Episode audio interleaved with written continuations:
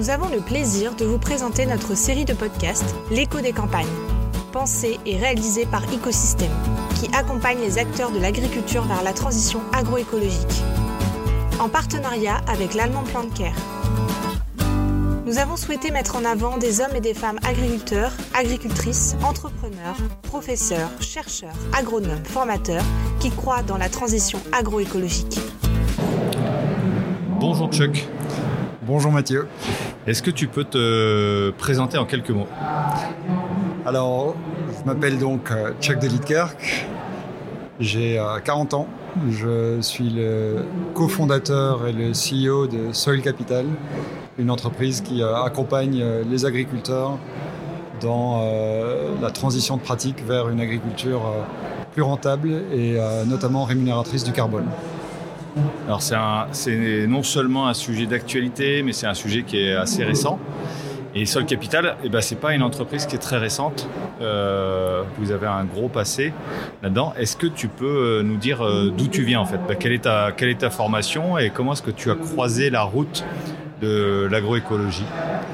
Alors j'ai d'abord une formation assez multiple. j'ai commencé par des études de philosophie. Euh, après quoi, j'ai étudié les, sciences politiques et euh, après euh, quelques parcours ou quelques expériences entrepreneuriales, j'ai fini par compléter mes études avec un, diplôme en finance. Et après ça, je suis devenu banquier d'affaires pendant un peu plus de trois ans. Et même si je pense que la banque d'affaires m'a beaucoup formé à un professionnalisme euh, et à une manière euh, de, voir le monde en chiffres. Il me manquait une dimension de, sens et de finalité euh, que j'ai retrouvé en découvrant l'agroécologie et que j'ai découvert par hasard. En fait, rien dans mon dans mon parcours, dans mes origines, ne me prédestine à le, à l'agriculture. Je suis, citadin, euh, mes, parents l'ont été aussi. Et euh, j'ai personne dans ma famille qui est agriculteur.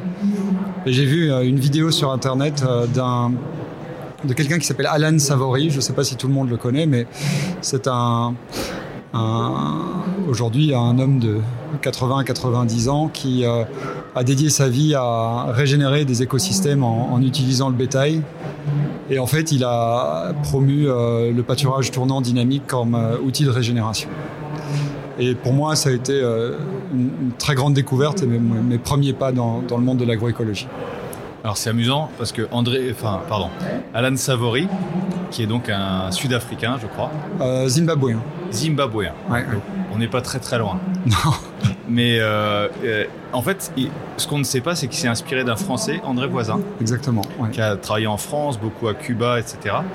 Et euh, en fait, les, Français redécouvrent aujourd'hui ces techniques, en fait, via le monde anglo-saxon, mais c'est des, techniques qui datent des années 60 en France et c'est assez amusant. Donc tu dis, tu découvres par hasard l'agroécologie avec une formation à la base plutôt de, financier et de banquier. tu croises l'agroécologie, l'étape d'après, c'est quoi? Alors, en fait, le, jour où j'ai découvert euh, Alan Savory, il s'est passé plusieurs choses dans ma tête. D'abord, j'ai retrouvé cette notion de sens euh, qui, était si importante pour moi. Euh, j'ai aussi compris qu'il y avait la possibilité qu'un type d'agriculture qui régénère des, des, écosystèmes et pas des écosystèmes puisse aussi être plus, rentable parce que euh, quand on prend un sol euh, dégradé euh, et non productif et que à travers un retour d'une activité qui elle-même est productive, la gestion du bétail, si elle est bien conduite, va pouvoir rémunérer l'éleveur. Eh bien, on peut rajouter de la fertilité au sol, on peut ajouter du bétail d'année en année, la valeur du foncier va s'accroître, euh, les retours financiers euh, de l'opération euh, bétail vont s'accroître également. Et en fait, cet, alignement entre rentabilité et environnement, pour moi, est une excellente nouvelle parce que potentiellement, c'est pour ça qu'on peut espérer voir l'agroécologie, l'agriculture régénérative, comme j'aime bien en parler, devenir la norme plutôt que l'exception de notre vivant, ou même très vite. Mais je pense que j'en profite pour euh, répondre un peu au-delà de la question. Aujourd'hui, il y a dans euh, le paysage euh, agricole, mais aussi public et médiatique aujourd'hui, une notion que entre agriculture rentable et productive d'une part et agriculture environnementale, ben, il y a une contradiction et il faut choisir. Mais euh, alors ça, je le dis avec euh, ma logique euh, peut-être de banquier, mais bon, depuis qu'on a roulé notre boss, mon cofondateur Nicolas, qui est agriculteur, et moi depuis 9 ans dans l'agroécologie, on se rend compte que c'est pas nécessairement vrai. Quand l'outil de production c'est la photosynthèse, eh bien, la fertilité naturelle des sols, le stockage de carbone, le fait de produire des trucs, qu'il s'agisse euh, de culture, euh, d'élevage ou simplement de restaurer des, écosystèmes, mais tout ça, ça va dans le même sens. Et, euh, c'est vraiment à, ça qu'on a voulu s'attacher en créant Soil Capital, c'est promouvoir cette idée que on peut aligner performance environnementale, performance agronomique et performance économique. Donc ça y est, on est arrivé à, à Sol Capital et à sa création il y a, il y a 9 ans. À la base, en fait, d'ailleurs, c'était pas pas du tout une, entreprise qui avait vocation à rémunérer les agriculteurs pour le, pour le stockage de, de carbone. Qu'est-ce que vous avez d'abord fait comme, comme activité avec ton complice? Bah, Plein d'erreurs, pour commencer. Et je pense que euh, c'est vraiment euh, en faisant des, des erreurs qu'on apprend. Euh, un de mes collègues m'a récemment dit pour que ça pousse, il faut se planter. Et euh, la, première version de Soil Capital, euh, c'était euh, d'être un fonds d'investissement et on voulait nous-mêmes acquérir des terres agricoles très dégradées dans des zones où justement il y avait un potentiel de revaloriser des terrains très dégradés. avec la naïveté qui caractérise sans doute pas mal de jeunes entrepreneurs, on s'est dit que l'Australie c'était c'était pas mal. donc on est parti avec notre baluchon en Australie pour euh, découvrir des, possibles opportunités d'investissement. Et euh, au fond, tout le monde nous a dit, écoutez, vous êtes fous, euh, vous êtes basé en Europe de l'Ouest et vous avez choisi l'autre côté de la planète pour aller vous intéresser à l'agriculture. Qu'est-ce qui vous prend? Et, il s'est passé quelque chose de, très intéressant pour moi personnellement à ce moment-là, c'est que j'ai fait la connaissance d'un autre banquier euh, qui était un, banquier euh, des agriculteurs euh, dans la région de l'Australie de l'Ouest, à, Perth. Et je lui disais que ce qui m'intéressait moi, c'était de régénérer les hectares des agriculteurs australiens. Et je me suis fait engueuler. Il m'a dit écoute, non, c'est pas ça qui t'intéresse. Tu as une bonne idée, tu veux avoir de l'impact, ça va flatter ton ego. Mais euh, si tu crois que tu t'intéresses plus à l'hectare euh, australien que tu connais pas, tu connais pas son type de sol, euh, tu connais pas ses potentiels, que tu connais pas son contexte, tu connais pas son histoire, tu ne vis pas dessus et tu n'en vis pas. Pourquoi est-ce que toi, tu crois que tu es plus intéressé par cet hectare-là que l'agriculteur qui y travaille? Et c'est typique de personnes comme toi de penser que vous avez plus à cœur euh, euh, l'avenir de la planète ou l'avenir de l'écosystème ou l'avenir de chacun des hectares qui constituent cet écosystème que les agriculteurs qui, qui euh, s'en occupent. Et pour moi, ça a été une autre révélation qui est j'ai peut-être pas la légitimité d'être en première ligne sur la, la régénération de notre écosystème et que de toute façon, euh, ça passera par les agriculteurs. Donc ça, c'était euh, une, première, euh, une première révélation et c'est peut-être une digression par rapport à l'histoire de Soil Capital. Parce que, bon, je vous cache pas qu'on n'a jamais levé de fonds pour investir en Australie, mais pendant qu'on essayait d'en lever, on a fait la connaissance d'un entrepreneur belge, comme, comme moi, je suis belge aussi, et euh, qui trouvait que notre idée euh, d'aligner euh, impact environnemental et impact économique et agronomique des fermes était intéressant. Et il nous a proposé de reprendre la gestion d'un portefeuille de terres agricoles qu'il avait à travers toute la planète. C'était quand même un, très gros portefeuille. il y avait plus de 80 000 hectares, dont 5 000 hectares en, ferme fruitière. Je vous laisse imaginer ce que c'est quand on voit la valeur d'un hectare en, fruitier. Et voilà, il y avait des opérations en, Argentine, au Brésil, en Uruguay, en Afrique du Sud, en, Turquie. Et le mandat qu'on a reçu, c'était de régénérer ces terres euh, ou de, transitionner euh, euh, ce portefeuille d'une agriculture conventionnelle vers une agriculture régénérative le plus rapidement possible. Je dirais pas qu'on avait carte blanche, mais le niveau de confiance était très élevé. Et donc ça, ça a été pour nous une occasion très concrète de, de, commencer à mettre en œuvre des idées qu'on avait, que mon, mon cofondateur, dont je dois quand même dire un mot, Nicolas Verscure, avait pratiqué depuis longtemps, parce que lui est agriculteur et agronome.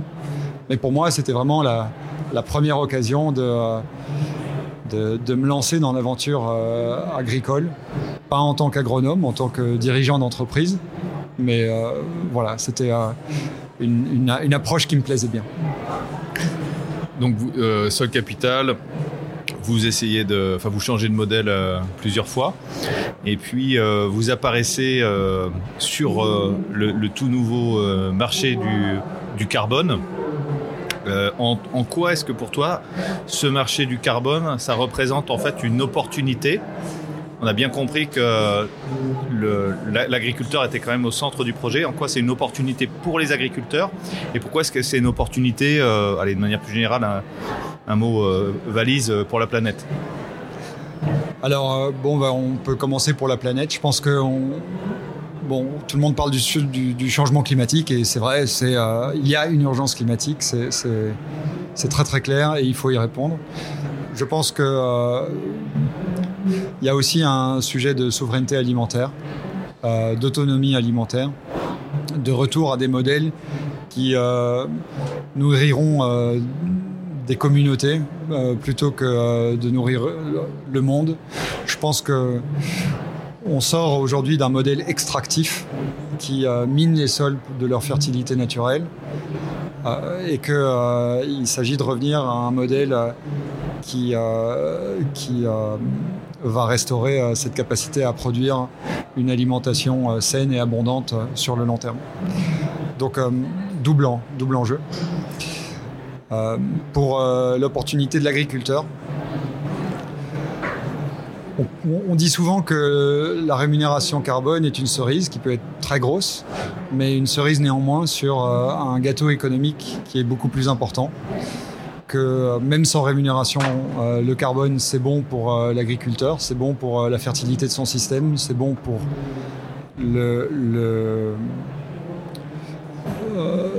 la rentabilité de son système et peut-être de plus de manières qu'on le pense. En Angleterre, on a vu maintenant des, des contrats euh, de fermage euh, variés en fonction euh, de l'accroissement du taux de carbone dans les sols. En Australie, on a vu même des ventes se faire en fonction, ou la valorisation de, de, terre à la vente se faire en fonction du taux de carbone ou de matière organique dans les sols. Et je pense que c'est quelque chose qui va devenir de plus en plus, de plus, en plus important parce qu'on arrive dans une analyse de plus en plus fine de la manière dont le carbone, parmi d'autres indicateurs, mais notamment est un, déterminant de la, fertilité. Euh, et puis alors, il y a la rémunération carbone. Et aujourd'hui, c'est un sujet assez nouveau, mais on sent bien qu'il y a euh, une, euh, une demande qui commence aux consommateurs. Il y a une angoisse du changement climatique. J'ai un fils, et depuis que mon fils est né, euh, je ne regarde plus les nouvelles euh, sur euh, l'environnement et le changement climatique de la même manière pour, pour ne pas paraître alarmiste, mais, mais pour le dire vraiment comme je, je le formule dans ma tête. J'ai peur que mon fils grandisse dans une misère économique, environnementale et alimentaire importante. Et on parle de quelque chose qu'on va vivre dans notre génération ou dans la génération suivante. Donc oui, ça motive et euh, ça motive tout un tas de consommateurs. Euh, et ça, ça crée des actes d'achat responsables, ça crée la conscientisation euh, auprès euh, d'énormément d'acteurs, notamment les filières, on pourra peut-être en reparler après, mais, mais les États également, de, de, de soutenir des solutions qui répondent aux enjeux climatiques. Et aujourd'hui, on est sur une rémunération carbone qui est encore, je pense, petite, mais je crois qu'elle va croître pour l'agriculteur d'une manière significative. dans, le, milieu agricole, hein, les, remontées du terrain, c'est euh, encore une fois, euh, ça vient d'en haut. effectivement, hein, les problématiques de changement climatique, euh, les accords successifs internationaux sur le sujet, la mise en place du marché du carbone obligataire, puis du marché volontaire, en fait, c'est quelque chose qui, qui vient d'en haut. Et la réaction de beaucoup d'agriculteurs, c'est de dire, bah, en fait, voilà, on a encore quelque chose qui va se superposer, ça va conduire à des cahiers des charges. Euh, encore une fois, c'est pas nous qui allons avoir la, valeur ajoutée. Et c'est là, là où j'ai envie de placer. Tu viens de lâcher le mot euh, filière. On sait que la majorité des agriculteurs euh, de la planète sont inclus dans des filières qui les dépassent souvent. Et euh, est-ce que justement euh, la manière dont vous abordez les choses, etc., est-ce que vous accroissez en fait le degré de, liberté euh, de l'agriculteur ou des filières, parce qu'elles-mêmes subissent aussi plus gros qu'elles Voilà. Est-ce que, est-ce en fait c'est un enfermement supplémentaire sous couvert de changement climatique, sauver la planète, ou, en fait est-ce qu'on a dedans des bras de levier pour pouvoir avoir de la liberté? C'est euh, alors c'est intéressant comme question. Je pense que il y a, deux manières de vivre euh, le sujet carbone. Euh, de l'accepter et de l'accueillir à bras ouverts parce qu'il s'agit vraiment d'une opportunité, ou d'y résister, et un jour d'être contraint de devoir emboîter le pas. pour le dire peut-être d'une d'une manière plus succincte, si tu crois que c'est une, si tu crois que c'est une opportunité ou si tu crois que c'est une contrainte, tu, as raison. Donc tout dépend de la manière dont tu abordes le sujet. Et je, pense que, euh, en tout cas, l'effort de Soil Capital, quand on développe un programme de rémunération carbone, c'est euh, de créer l'opportunité plus que la contrainte pour l'agriculteur des éléments très concrets. Un agriculteur qui s'inscrit dans notre programme peut sortir du programme à tout moment. Il n'y a pas de cahier des charges imposé. Évidemment, le calcul du bilan carbone répond à une réalité scientifique qu'on essaye d'approximer et euh, qui va s'améliorer d'année en année. Et, ça, c'est à l'agriculteur de choisir quelle quantité de carbone il va stocker.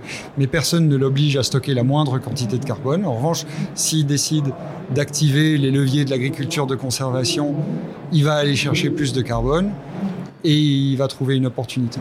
Je pense qu'on va pas pouvoir, en tout cas, je, je, je, ne vois pas comment on va pouvoir priver l'agriculteur du droit de détenir un crédit carbone et d'être le premier bénéficiaire de sa valeur. Aujourd'hui, il y a des entreprises comme Soil Capital et d'autres qui sont en train euh, d'amener des programmes carbone sur le marché. Les agriculteurs comparent tout le monde pour voir euh, qui va prendre la plus petite commission pour euh, laisser le plus d'argent à l'agriculteur. Euh, qui est capable d'aller chercher le meilleur prix pour l'agriculteur. Et avec euh, le fait qu'il n'y ait pas d'engagement dans ce genre de programme, lié au fait qu'il n'y ait pas de cahier des charges, la liberté de l'agriculteur est très grande. Mais il faut commencer à quand même se poser la question du carbone parce qu'on ne vit pas dans un vase clos. Il y a les attentes des consommateurs, de la société, du régulateur et il faut être capable d'y répondre. Ça, c'est sur le sujet carbone d'abord. Sur le sujet filière, euh, je, je, pense aussi que euh, il est. Euh, mais pour l'instant, on voit des filières qui se structurent plutôt de manière à créer des opportunités pour les agriculteurs. Et il y a un exemple que j'aime bien donner parce que d'abord il est réel et voilà, ça, je suis belge donc je vais parler de bière. un, un, malteur avec lequel nous sommes en contact euh, nous a proposé d'aller voir des brasseurs pour euh, voir si les brasseurs étaient prêts à payer une prime pour de l'orge bas carbone. Et euh, les brasseurs ont dit OK, on veut bien payer une prime qui est de l'ordre de 2 centimes d'euros par litre de bière, ce qui pour le consommateur est insignifiant et euh, représente euh, dans la structure de coût de la production de la bière quelque chose de très marginal. Eh bien, ces 2 centimes d'euros, c'est probablement entre 30 et 40 euros à la tonne d'orge, ce qui change la vie de l'agriculteur à condition que ces 2 centimes d'euros soient intégralement reversés à l'agriculteur. Et donc tout d'un coup, parce que aujourd'hui il y a une rareté à, cette, euh, cette, orge bas carbone, eh bien on peut, euh, on peut euh, voir émerger cette filière. Mais au-delà de ça, je dirais, le carbone, il a une valeur sociétale qu'on reconnaît de plus en plus. Aujourd'hui, le, le, prix du carbone, il tourne entre 30 et 90 euros. Mais le GIEC est d'accord pour dire que le prix du carbone devrait être 150 euros. Et je pense qu'il y a un moment donné où on va atteindre un seuil incompressible de 150 euros. Et les agriculteurs vont être capables de stocker une tonne, deux tonnes, trois tonnes à l'hectare, ce qui va leur faire un revenu de 150, 300, 450 euros de l'hectare. Enfin, c'est en tout cas mon espoir. Et ça, c'est des montants qui changent la vie des agriculteurs. Et je pense que ça, ça peut véritablement euh, retourner ce, cette tendance de voir euh, euh, se marginaliser la population agricole parce qu'il y en a de moins en moins euh, ils sont pointés du doigt comme étant euh, ceux qui détruisent la planète. C'est faux. Ils sont tout à fait capables d'offrir euh, l'image inverse et de retourner cette tendance. Juste un point, tu as lâché un mot tout à l'heure, agriculture de conservation des sols. Donc on voit qu'il y, a des pratiques en fait qui sont séquestratrices de carbone. justement pour un agriculteur, quels sont les leviers qu'il va pouvoir actionner pour avoir en fait un bilan favorable et donc euh, euh, espérer bénéficier de, ces fonds. Alors aujourd'hui, on se base sur un modèle qui est euh, celui du Cool Farm Tool. c'est un modèle extrapolatif, donc ce que le modèle va dire ne dit pas tout du carbone et ne dit pas tout de la fertilité, ou en tout cas ne, ne, dit pas tout du rôle du carbone dans l'écosystème. J'ai envie de dire que il va continuer à évoluer ce modèle. Mais qu'est-ce qu'il nous dit aujourd'hui? D'abord que remplacer des engrais de synthèse par une fertilisation organique, c'est ce qui va avoir de loin le plus grand impact parce qu'il y a le double effet qui se coule de l'arrêt de la production euh, d'un azote de synthèse qui est très énergivore, souvent à base d'énergie fossile, et euh, il y a le retour de matière organique au sol, euh, en plus de l'effet fertilisant de la fertilisation organique.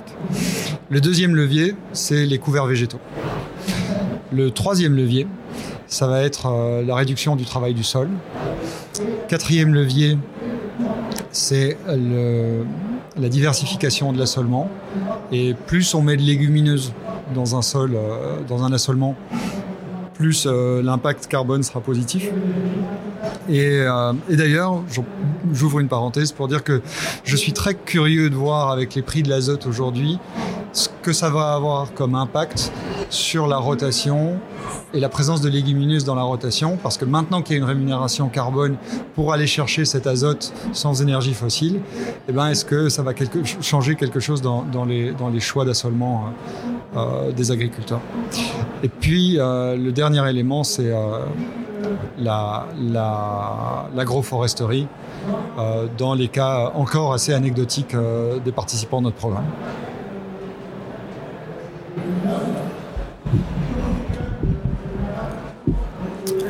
Juste, euh, euh, je, voulais revenir sur un, point sur le marché du carbone.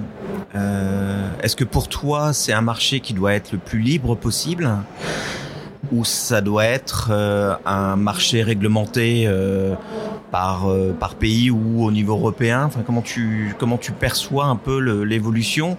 Et la deuxième question, c'est justement tous les acteurs. On sait qu'en France, le, le, monde agricole est est géré par euh, différents acteurs, des, des strates, euh, les ministères, des euh, chambres d'agriculture, les syndicats, etc., les, COP. Comment tu perçois tout ça euh, toi qui contactes directement les, les agriculteurs et au-dessus d'eux toute une strate d'administration ou de, de, de d'acteurs importants qui vont aussi s'accaparer de, de, de, ce marché du, du carbone pour euh, avoir aussi leur, euh, je dirais, leur impact ou leur, enfin de, de, oui, le leur, dur, de la dire, valeur, leur la pas de la valeur. Comment ils vont capter ça aussi eux? Oui. Alors, euh, bon, ben nous, on a fait les choses à la belge. Hein. C'est-à-dire que euh, on a voulu faire très très simple. Euh, et on a commencé par regarder les deux acteurs les plus importants, les agriculteurs bien sûr, et les acheteurs de crédit carbone d'autre part. Et pour les agriculteurs, ce qui est important, c'est que ce soit pratique, que ce soit porteur d'opportunités, que ce soit, oui, pratique. Ça ne demande pas trop de temps, que ce soit pas trop cher, que euh, ce soit compréhensible, si c'est possible, que ce soit ludique, que ce soit intéressant. Voilà, ça. Et le, pour euh, les, les acheteurs, il fallait qu'un programme soit solide. Et, l'alliance de ce caractère pratique et de cette solidité va nous permettre de rémunérer des agriculteurs pour le carbone qu'ils stockent dans les sols ou qui réduisent de leur bilan vite, bien et longtemps. C'est ça qu'on veut faire, c'est rémunérer les agriculteurs vite, bien et longtemps. Vite suppose que on va s'accommoder d'imperfections et on va s'imposer un principe d'amélioration continuelle pour euh, voilà, faire évoluer notre programme.